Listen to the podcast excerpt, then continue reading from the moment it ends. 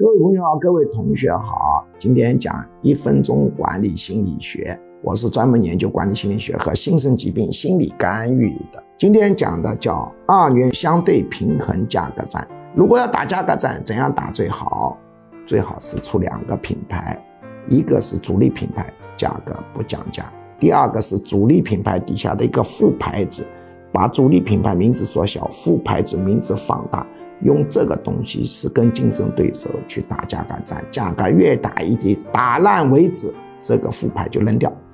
这远比用主品牌打价格战效果更好。